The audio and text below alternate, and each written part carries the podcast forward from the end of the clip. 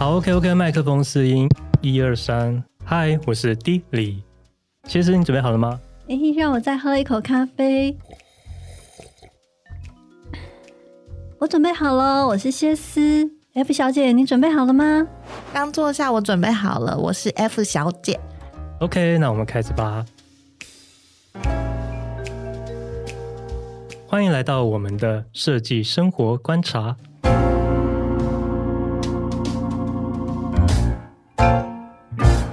今天好，你讲嗨迪里，我今天有想一个要遏制你的。嗨迪里，萨瓦迪卡。什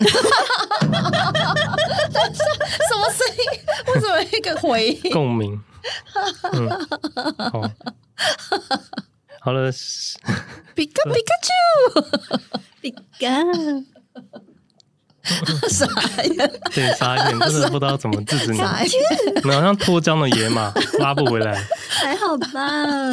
嗯，好，好了，那我要开场一段了哈。那我可以扮成皮卡丘吗？随便你们。好。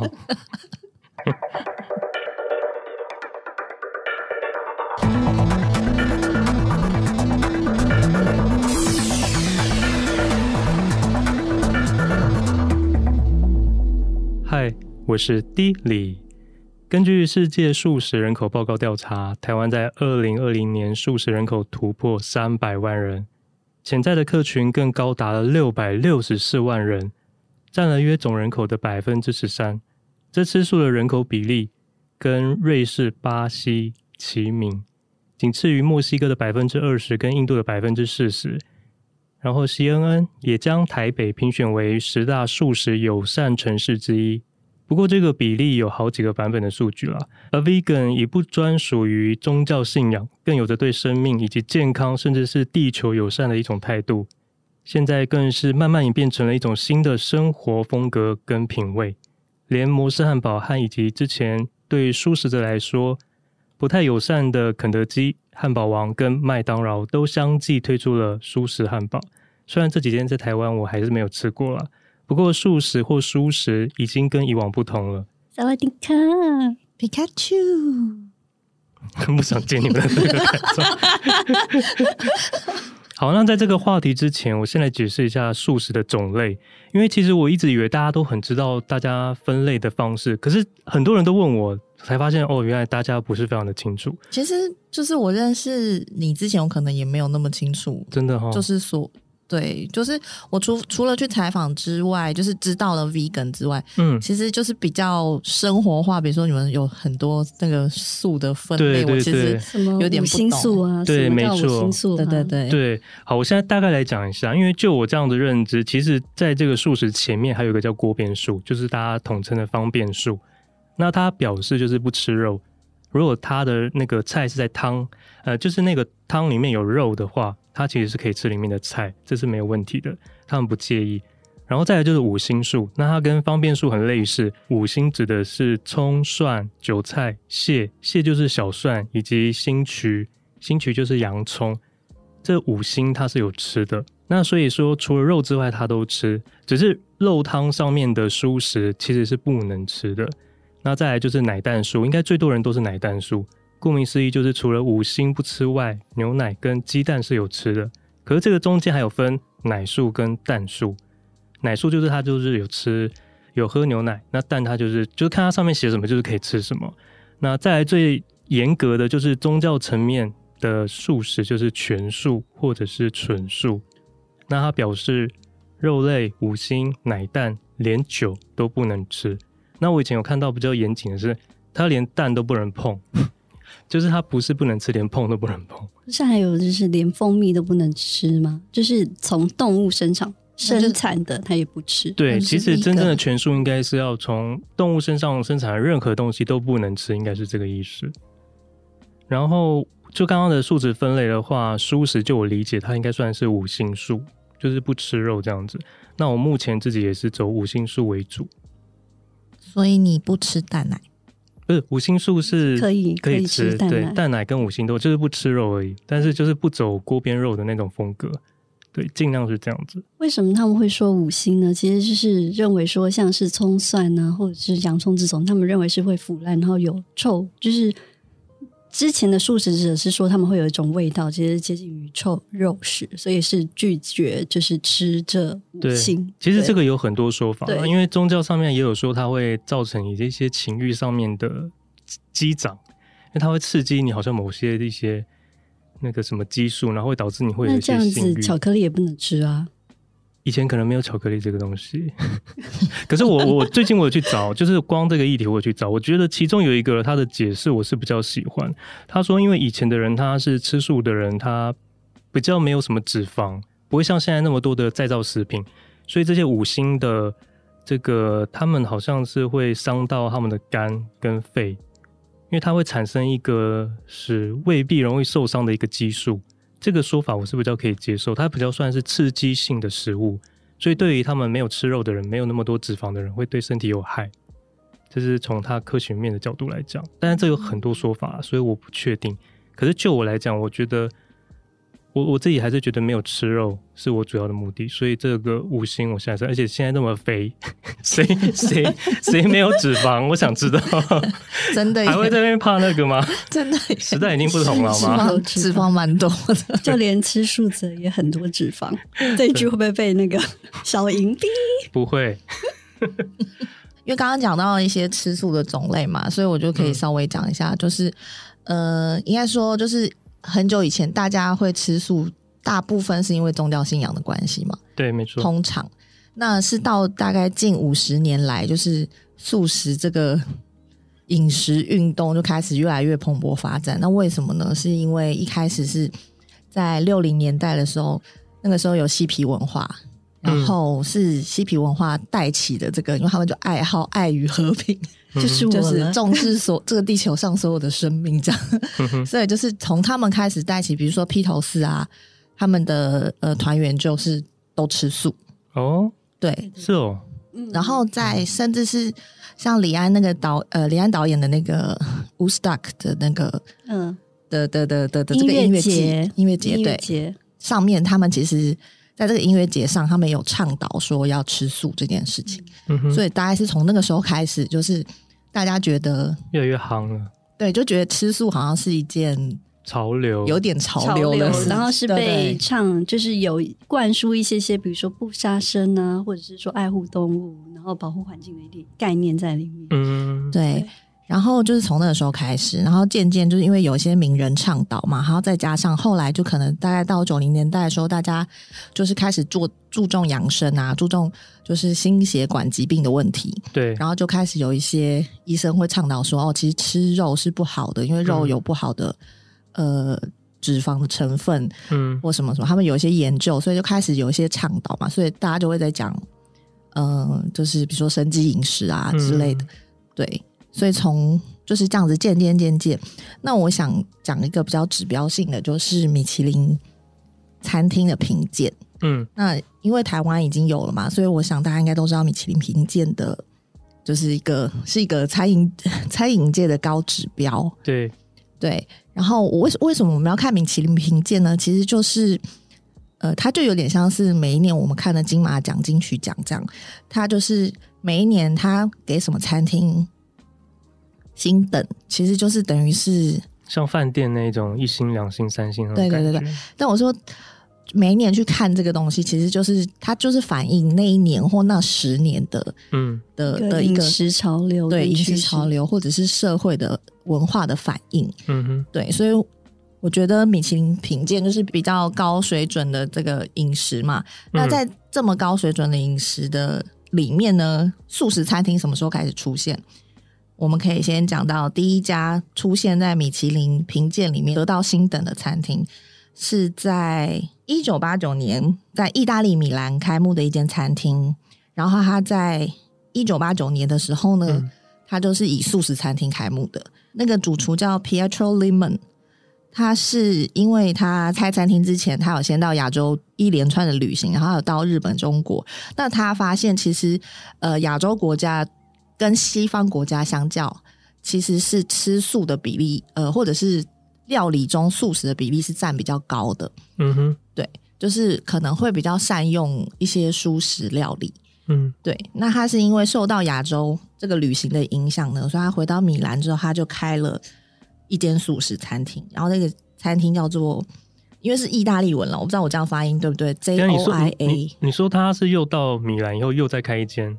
没有，有有，就是他回到回到对对，回到米兰，回到米兰开了这一间，然后他就是一开始就是主打他就是素食，嗯，对。然后呢，在他是一九八九年开幕的，但是他在一九九六年的时候就获得了米其林的一星的评等。然后这是全世界第一家得到米其林平等的素食餐厅，所以它是第一间开，也是第一个得到米其林平等的餐素食餐厅。是不是第一间开的餐厅不确定，嗯，对，但是是第一间得到米其林的，嗯哼，对，因为这个可能房间有一些小餐厅也有素食啊，嗯、只是你不知道他没有得到米其林嘛，嗯，对，这是全世界第一家。呃，像它有一个很有名的意大利面饺，那一通通常意大利面饺它是大家应该知道吧，嗯。就是包成一颗一颗，然后里面有肉，绞肉。对，那他刻意不要用肉嘛，然后他既刻意不用肉之外呢，他还故意不做成一颗一颗的饺的状饺状的样子。嗯哼，他把整个面皮摊开，然后把那个面皮弄成一只手手掌的样子，就是到时候可以给你看那个照片，嗯、就是一个手掌的样子，然后。有点用开放式的方法来呈现那个料理，那他就是想要讲说，为什么还要做这个手呢？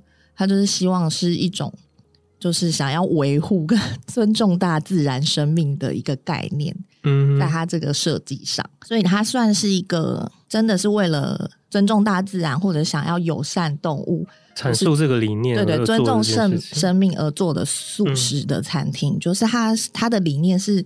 他觉得吃这件事情，每个人都每天都会做，嗯，那但是很少人会去思考它的意义在哪里。所以除了生存之外，他觉得吃是一个就是灵性跟灵魂启发的的一个过程，嗯，对，所以他是比较有哲学性的在做这个形而上的一个对对，在做这个思维，在做这个素食餐厅。再接下来呢，更重要的是一个法国的主厨叫 Alain Passer，嗯，对，Passer，他就是呢，他被称为就是被被整个饮食界，因为他现在还在，他被整个饮食界称为他是蔬食之神。那他是在一九八六年的时候，在法国巴黎开了他的餐厅。那一开始呢，他其实是做肉类料理的，而且他以做肉类料理闻名，他有很长的一段时间被称作。就是肉的魔法师 跟火的传人，嗯、对。然后他甚至以肉类料理拿到了米其林三星。但是到了二零零一年的时候呢，他因为那时候有狂牛症在欧洲就是很盛行的关系，所以欧洲有一阵子是有狂牛症，是不能吃牛肉，嗯、就是牛肉短缺，可能要用进口的这样。所以在在那个时候，他就决定哦，就是一个契机，让他决定他要把肉类料理。从他的餐厅的菜单里面拿出来，嗯哼，他就再也不做肉类了，嗯，就是一个契机。然后他说，他其实，在思考这件事的时候，他也有发现，他就是在做肉类料理的时候，他仿佛感觉到自己，呃，性格里面比较具有侵略性的那一面会被带出来，对，我觉得这件事蛮微妙。他说他也无法，嗯、就是无法。明确说明到底是什么原因，但是他的确有觉得，就是他在做肉类料理的时候，他的整个人的个性会稍微的比较具侵略性。嗯，然后当他改做素食料理之后，他整个人会变得很 peace。嗯，对，我觉得这件事是以厨师的观点来讲，所以很有趣，不是吃的人，是厨师的观点，料理者的观点。嗯，对对对，所以他就是从二零零一年呢，他就决定改做这个素食料理。然后其实，在当时这个决定是非常震撼的。法国餐饮界或欧洲餐饮界，因为法国料理里面其实肉类料理是非常重要，重要是他们的传统，是他们不能被违背的的的的一个信念，对文化根源。嗯、哼所以其实他们他做这个决定的时候，在当时是被大家抨击，甚至会觉得说：“哦，你现在做了这个，你原本的三星就会被拿掉，嗯，就会得不到米其林这样。”但他就是。就是没有在乎这些，然后他就还是执着的去做这样。但是隔年呢，他的确还是得了三星，而且一直到现在，他都还是三星餐厅，这么厉害，对，超强。三星有多难？看台湾这样子，这么这么多，而且它是它，它对，所以它是一间就是被大家说是传奇的素食餐厅，嗯、就是传奇中的传奇，传奇中的传奇，因为它中间可能还是有经过，比如说肉食，然后当他做素食的时候，呃，大家都看不看好他的时候，他既然以素食作为他的一个在开创米其林星星的一个记录，对。嗯对，然后大家就是你之后也可以贴在那个你的粉丝团，就他的料理就是、嗯、哦，他有讲说呢，很多人都觉得把肉类拿掉这件事情，就是会让整个料理变得很无趣，或者是限制了厨师可以用的食材，就限制你限制他有很大一部分的食材不能用嘛，所以好像限制了他发挥的空间。但他不这样觉得，他觉得他开始做素食之后呢，他反而觉得。就是它的空间更大了，因为它其实说像肉类呢，它肉类大部分都只有一个颜色，而且长相并不好看。嗯哼，他说其实，在创作上呢，那个画面其实是很单调且就是没有艺术感的。他反而用只用蔬食去做，呃，蔬菜啊，或者香草啊，或者是花卉啊，食用花卉，就是来做菜的时候呢，反而那个那个创造力是更。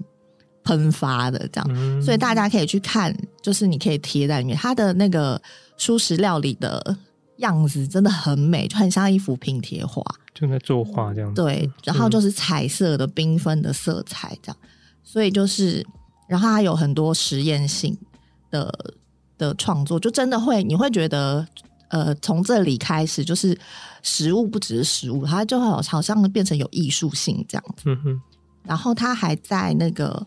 巴黎市郊，因为他就是为了想要做市，呃，这个舒适嘛，所以他在巴黎的郊区呢，他买下了三座有机农场，然后他就像那个做葡萄酒庄园一样，嗯、呃，就是依照不同的土壤特性去栽种不同的蔬果。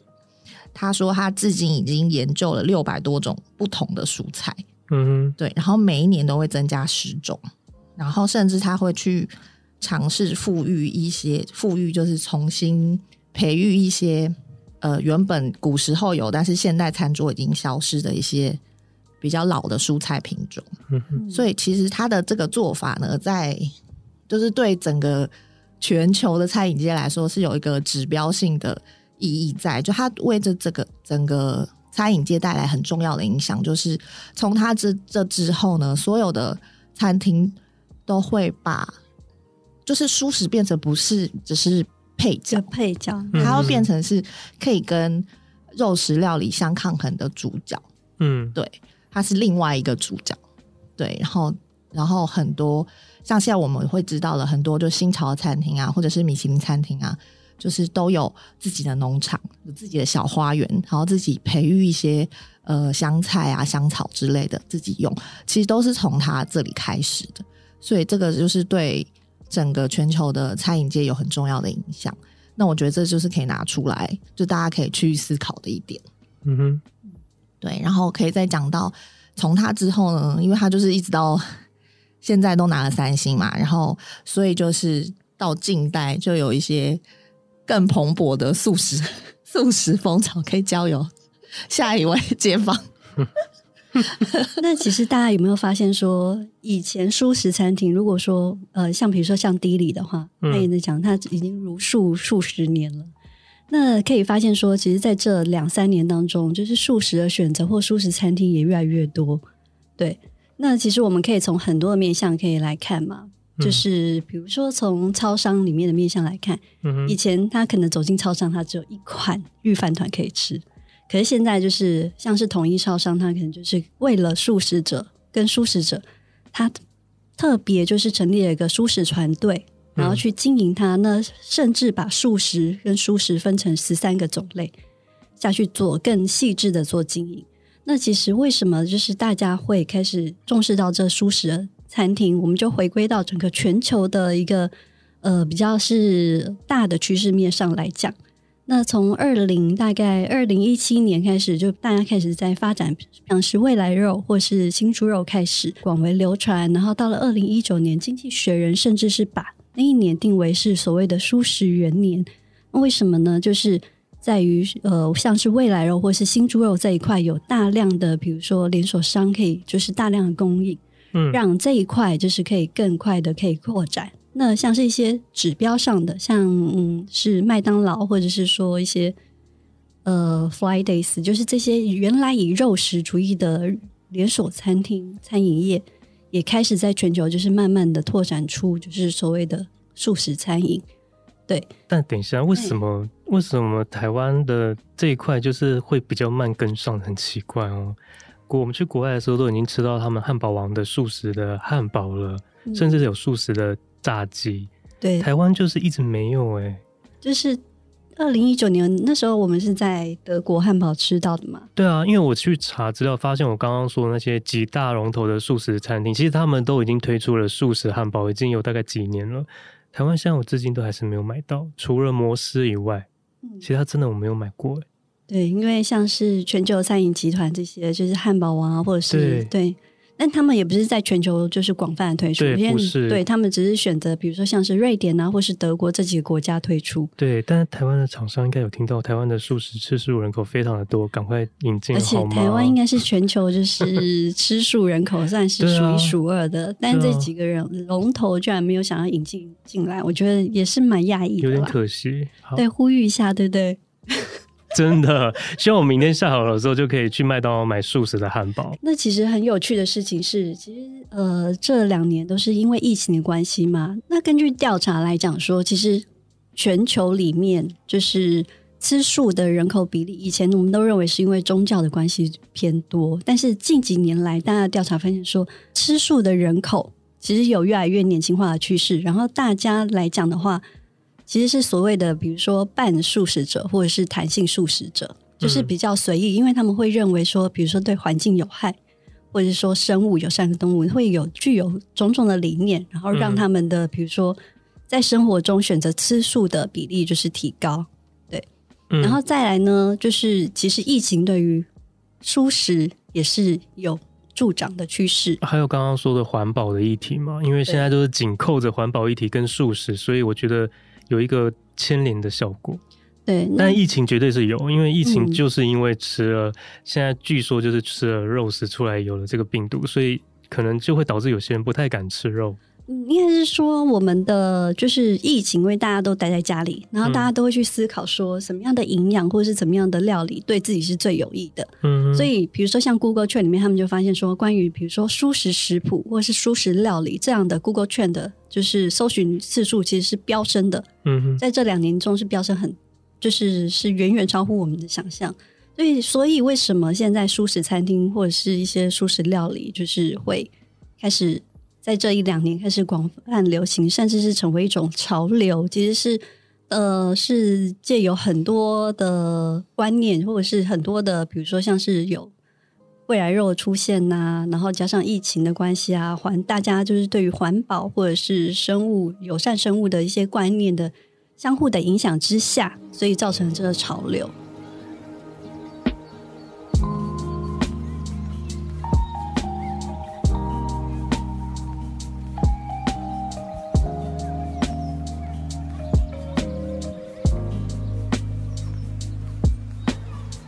刚刚说，因为甚至连台湾的那个八方集团旗下，最近就推出了一间叫做方针舒适，它是专门为了舒适的人而做了一间店。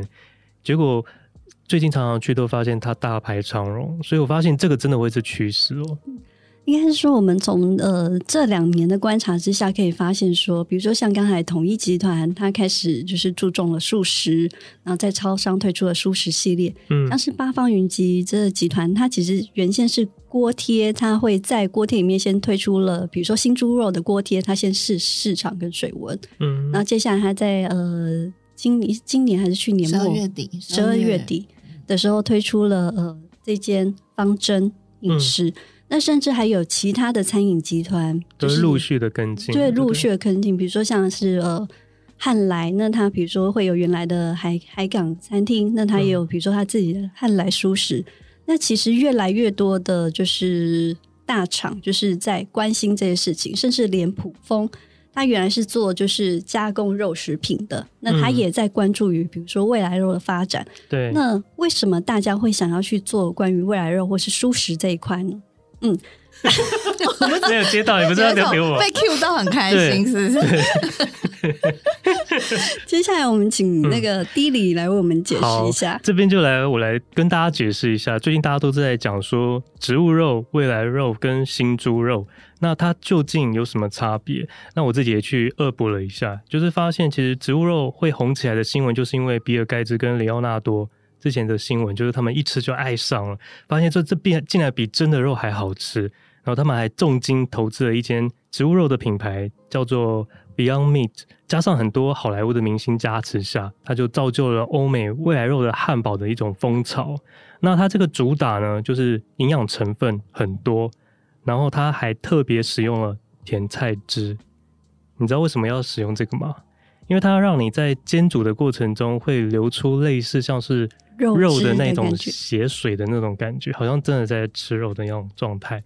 那他就讲到了关键，就跟我们传统素食，呃，素肉有点不一样，就是它比较多汁，不会那么干。它甚至连刚刚说的雀巢，甚至还有一些传统的肉品公司都加入了这个战局，因为发现它就是一个商机，然后就推出了类似很多这样子的未来肉，甚至有人造的海鲜。你知道人造海鲜还有人造的鱼类，对，这是很特别。他们都是用一些蔬蔬果去变成了这样的产品。但是啊，我从以前我就一直对这件事情感到很好奇。对，就是、为什么要做成真的肉，对不对？对，为什么？因为我觉得吃素就是你就是想要吃植物感嘛，或者是说吃菜，或者是甚至肉呃豆类的制品。没错。那为什么一定要就是强调那个肉感？对，来，我这边来告诉你，因为他就是要抓住没有吃素的那一块人口。因为我之前有听过个说法，就算他连他的料理的菜单都取得跟肉名很像，就是荤食很像，因为他就是要让没有吃素的人也能够可能 maybe 就是被骗过一两次，就发现哎，其实没有差很多，也蛮好吃的，然后你就慢慢的加入了这个行列，这个素食的宇宙圈就越来越大了。那还有另外一件事情是，请说，嗯、呃，就是我们现在在倡导这个素食嘛，嗯，那我们想要的是说。就是更吃，就是越来越吃原形的东西。可是未来肉这一块，它到底是不是原形植物跟原形食物的，就是它会不会造成，比如说环境的污染啊，或者是什么的，跟肉来比？因为我们不吃肉的很大原因，比如说像是、嗯、呃，像你刚刚讲的里奥纳多，他可能之前他有拍一些纪录片在倡导说不要吃肉，因为养殖业它所碳排放量很高。对。那所谓的胃癌肉，在它的制造过程中，会不会也有相同的危害呢？好，来，这个请拨打厂商的专线。我就就我去找，我发现他们其实有针对这个部分，因为他们有强调环保，所以他们有降低了很多一些污染制造上面的一些问题，所以我觉得他们应该有注重到这一块。哎、欸，但我觉得就是这件事很有趣，是、嗯、因为刚刚就讲到说，为什么要做成。仿肉的样子嘛？对，其实这件事我是没有那么确定，但好像是台湾嗯的素食嗯。开始呃要说开始嘛，或者是应该是说，像我刚刚前面讲那个米其林厨师啊，就是有一个叫做 Pietro Limon 嘛，他是最早得到第一就是第一间得到米其林的素食餐厅的厨师，他来台湾的时候呢，他就说了，他觉得台湾的素食很多做成。仿肉的样子，就是真的很，嗯、比如说真的长得很像火腿啊，或鲑鱼寿司啊，就是做的很像。他说他觉得这件事很有趣，嗯、因为欧洲其实没有这种事情，他们欧洲做素食就是。就是青菜，就是素菜，所以这个是台台湾传过去的吗？然后这件事，我觉得我们可以在德国有素食的德国香肠，难道？但你说不定也是仿那个台湾啊，台湾才是 idea 的来源。Oh my god！所以这个是台湾之光哦。因为我们的这个这个算是很早就有了。对，我一直觉得台湾的素食应该要很强大才对啊。但没有，我觉得它的料理方法跟那个就是艺术层面上并没有这么的高深莫测，它就是可能。他们想象的是说，我想要做出跟肉一，就是跟比如说某种食材一样，他们并没有赋予更大的意义。对，可能有宗教上的啦，或者是比如说，可能原来素鸡或者是素什么，就是原来你可能是为了要祭拜、祭拜或是什么取代的一个，就是取代的一个概念。嗯、对我，我现在是呃随口说一下、嗯、，maybe 这些都是有可能，嗯、因为这一块我们可能需要再去查证一下。好，可是因为刚刚说你刚刚有提到很多，它制造的过程会不会造成更多的污染？这一块我们可能还不太清楚。可是它的确有很多出发点是想要改善肉质相关的一些污染部分。或者是他没有，就不用担心说他们会不会有什么瘦肉精啊，或者打了很多有的没的抗生素，那他就很强调健康这边，所以它里面除了蛋白质之外，还有维生素、矿物质、膳食纤维，还有饱和脂肪酸含量也很低，以及它不含胆固醇，所以它就不会有什么激素或者是抗生素、无机改这种这种问题都没有，所以它应该会尽量去改善。可是也有人提出了一个不一样的声音。那就是台北市的营养师公会有一位营养师叫做陈涵宇，他说，因为这个营养含量的确是比肉质的肉排还要高，特别是铁质比肉质含量还要高，这个很惊人。但是他也强调说，不确定这里面做的营养是被强化过的，还是它是真的是用天然的食材去提升的。但不管这些，反正这些呢，现在刚刚说的植物肉。大家吃了一口后都觉得，哎，这不是肉，大家觉得很特别，但是又说不出它到底是什么肉。大部分的人都蛮喜欢的，就觉得这好像吃到了一个未来，所以就称它叫做未来肉。所以未来肉跟植物肉是一样的东西。那再来就是亚洲有一个人代理这一个品牌，因为刚刚说的那个是 Beyond Meat 嘛，那亚洲的代理商有一间品牌公司叫做 Green Monday，创办人。他就是代理之后，他觉得好像少了一个华人的料理的一个味道，他就很想念就是亚洲的料理，所以他就用了这样的模式去另外创造出了一个形态跟口感，就是新的绞肉，他把它弄得像绞肉的方式，所以这样子我们就可以用在我们的亚洲的料理，像是水饺、小笼包或者是锅贴这样的食材里面，那绞肉。跟刚刚的那个肉排的方式，就是又是不一样的方式，所以这个叫做新猪肉。所以新猪肉就是跟呃植物肉有一点点不一样的区别，就是它的肉感的那种呈现方式不一样，肉的质地。对对对，那他据他说是新猪肉咬起来是真的有像咬猪肉的那种那种味道。据我查到一个说法是说，他们如果要弄肉排，它必须要添加一些呃食用的粘着剂。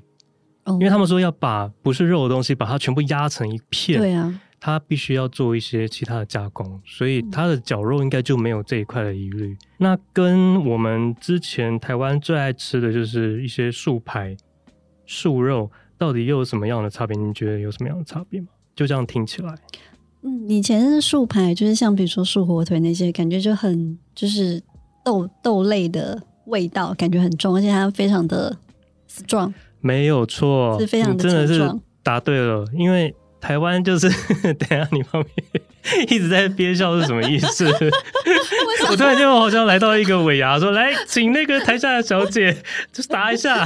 好，等下然后到旁边去领奖。你知道不能玩随便 Q 我，你知道我是问答小天使。你真的是答对，因为台湾就是很习惯大豆制的食物，像是豆浆、豆腐、豆干、豆花、豆皮、酱油，全部都是大豆。可是其实欧美并没有那么习惯大豆的制品，嗯、所以台湾就是因为很习惯，所以我们的素肉大部分都是用大豆去。制成的，那包含使用的油脂都是用大豆油，可是就未来肉来说，他们使用的是芥花油跟椰子油。就现在的健康来说，它比较更靠近就是吃蚝油的这个喜好，所以这个就是大概以上的差别。都要哭哭了，不会啊，台湾还是很喜欢那个啊，对啊，我觉得还是 OK。其实台湾的素排很多都很厉害，还蛮厉害的，就是他们可以把那个肉排就是做的非常的。strong 对，但我必须要提醒一点是，我去查了一个表，就是其实它的营养成分虽然是比较高，但它其中有一项就是那个钠的含含量非常高，就是甚至会比一个肉排高出五倍。所以有人说，可能吃一块，你一天的钠含量的那个就已经满了，就已经达标了。对，所以这个是个问题，大家也可能就尽量像你刚刚说的前面。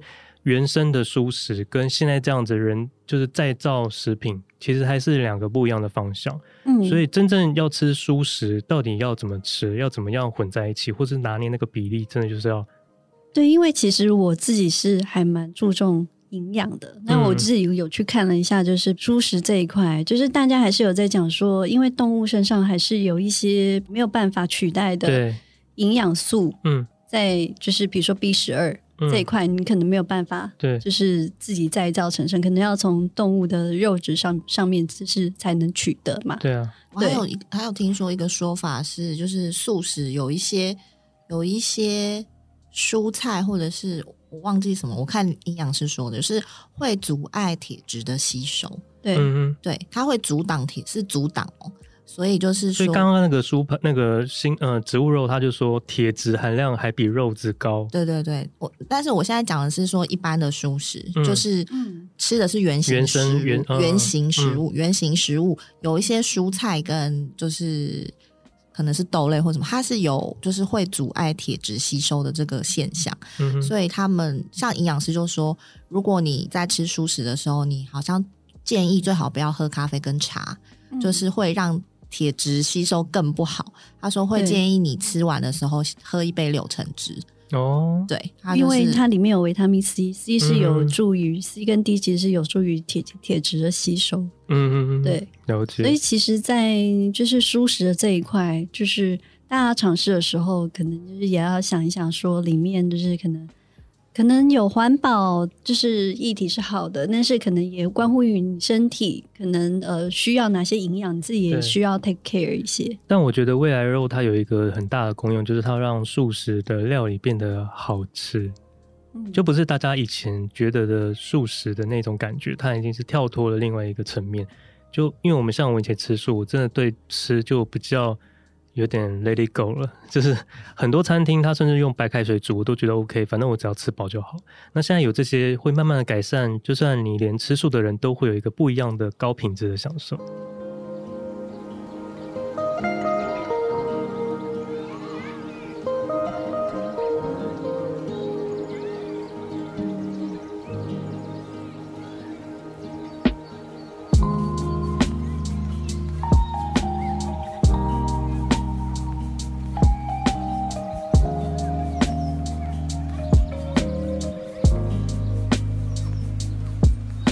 今天听完我们讨论关于素食的部分，有没有让你觉得这个议题有更深入的了解？不论你是不是吃素的人，又或者不是也没关系，至少能够对身旁吃素的朋友或家人们有更多的认识。下集我们将要好好的来推荐我们心目中最爱的素食餐厅，是一定不能错过的推荐哦。那我们本周四下午五点空中再见喽。